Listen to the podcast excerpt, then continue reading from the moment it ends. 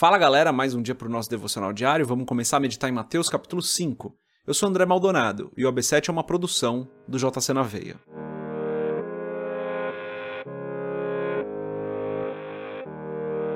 Mateus capítulo 5, a gente vai ler os versos 1 e 2, está escrito assim: Vendo as multidões, Jesus subiu ao monte e se assentou.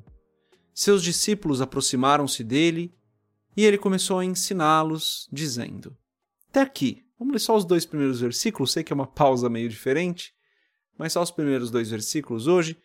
Vamos fechar os nossos olhos, curvar nossa cabeça e fazer uma oração. Pai, tu és bom e santo. O Senhor é justo, fiel, verdadeiro. Tu és longânimo. Tu és o nosso Rei, o Criador de todas as coisas. Não há outro Deus como o Senhor. Só tu és o nosso Deus perfeito e maravilhoso. Tu és santo, tu és bom, tu és o nosso Rei. Pai, eu peço em nome de Jesus, perdoa os nossos pecados da mesma forma que nós temos perdoado aqueles que nos fazem mal, que nos ofendem. Perdoa-nos, Pai.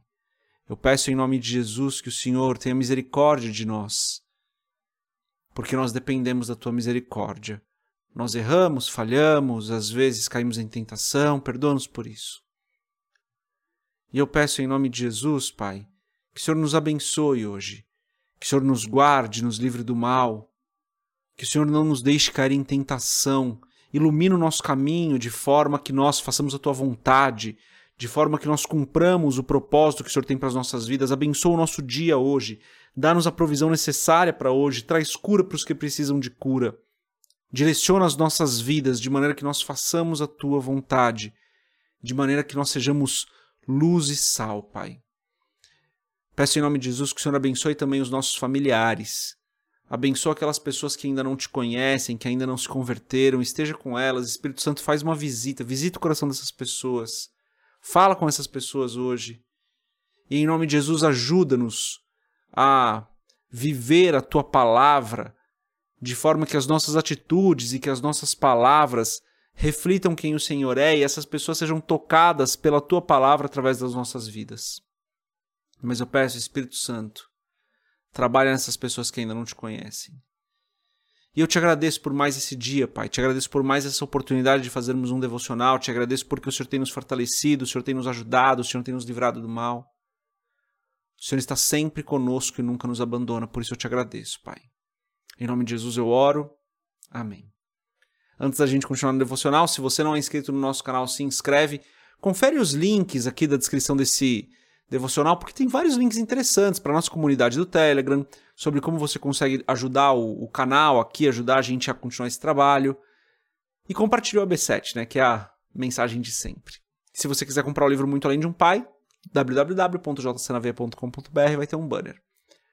Perfeito. Então lemos os versos 1 e 2 de novo, uma pausa meio estranha, né? Porque termina ali com. É, e ele começou a ensiná-los dizendo, e daí a gente fez uma pausa. Mas eu queria entender um pouquinho melhor aqui o que está no verso 1 e 2. Vou reler com calma, tá assim. Vendo as multidões, que é um link com o capítulo anterior, né? No capítulo anterior, a gente vê que a fama de Jesus começa a percorrer diversos lugares, as multidões começam a se achegar a Jesus para que Jesus as cure. É assim que termina o capítulo anterior, né? Com Jesus curando diversas pessoas. Então, esse link aqui é importante. Então, nesse momento do ministério de Cristo, multidões estavam seguindo Jesus porque queriam uma cura, porque queriam aquilo que ele poderia oferecer. Então, perfeito. Versículo 1: Vendo as multidões, que é esse link, continua assim: Jesus subiu ao monte e se assentou.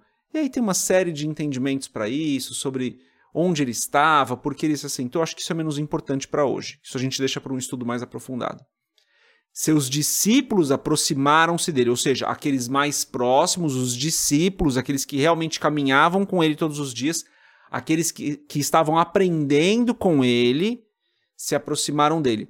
E aqui o número de discípulos não eram só os doze, né? Tinha um, um número um pouco maior de discípulos. Verso 2. E ele começou a ensiná-los, dizendo. E aqui a gente precisa entender quem é que Jesus estava ensinando. Esse ensiná-los se refere aos discípulos ou se refere à multidão? A gente vai ver lá no capítulo 7, versículo 28, que Jesus estava ensinando a multidão. Jesus estava ensinando todas aquelas pessoas. Isso é importante a gente entender. Os discípulos se aproximam, mas Jesus ensina a multidão. Então, aqui só um, um resumo rápido. Bom, o que, que Jesus havia feito até aqui? Jesus começou o seu ministério pregando o arrependimento. Arrependam-se, pois é chegado o reino dos céus. Já falamos disso aqui nos devocionais. Depois Jesus começa a curar muitas pessoas e aí muitas pessoas começam a chegar até ele. A fama dele se espalha e as pessoas começam a chegar. E então ele vai ensinar essas pessoas e começa a falar das bem-aventuranças e a gente vai ler as bem-aventuranças, ah, perdão, a gente vai ler as bem-aventuranças nos próximos devocionais. Então qual foi o caminho de Jesus até aqui? Pregou arrependimento, curou muitas pessoas e então começa a ensinar essas pessoas. Mesma coisa a gente precisa fazer, né, pessoal? É, Jesus pregou arrependimento para todo mundo. A gente tem que fazer isso, a gente tem que levar essa palavra para as pessoas: olha, arrependam-se, pois é chegado o reino dos céus. Depois, Jesus curou todo mundo. Indiscriminadamente, ele curou todo mundo. Não importava quem era, não importava nada, ele saiu curando todo mundo. A mesma coisa a gente precisa fazer. A gente precisa levar essa palavra de cura para muitas pessoas. E aqui eu sei que algumas pessoas não creem que é, esses dons de cura ainda existem, não, não vou entrar nesse mérito mas nós precisamos levar uma palavra de cura para as pessoas. Se você crê nesse dom da cura, leve essa oração de cura física, se não, leve uma oração de cura na alma, porque a cura da alma ainda existe para qualquer pessoa cristã. Existe a cura da alma, das dores emocionais, dos sentimentos.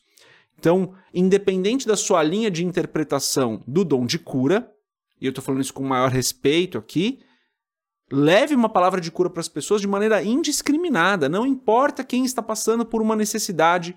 Nós, como cristãos, devemos orar por essas pessoas, devemos ajudar essas pessoas, porque foi o que Cristo fez.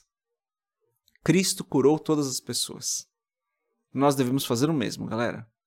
Devemos levar uma palavra de cura para as pessoas. É isso que eu queria focar hoje. Devemos levar uma palavra de cura para as pessoas. E daí se você crê no, no dom da cura, leve uma palavra de cura, ore por essas pessoas. Se você crê que esse dom cessou por qualquer motivo, leve uma palavra de cura na alma, conforte as pessoas, ame as pessoas. É uma palavra de cura. Devemos levar a cura para o mundo. Nem todo mundo vai aceitar, nem todo mundo vai querer ouvir o ensinamento posterior, mas nós devemos levar uma palavra de cura para todas as pessoas. E daí então nós também ensinamos as pessoas sobre a palavra, como Jesus começa a fazer aqui, né? Aqui então Jesus começa a ensinar as pessoas sobre os princípios do reino.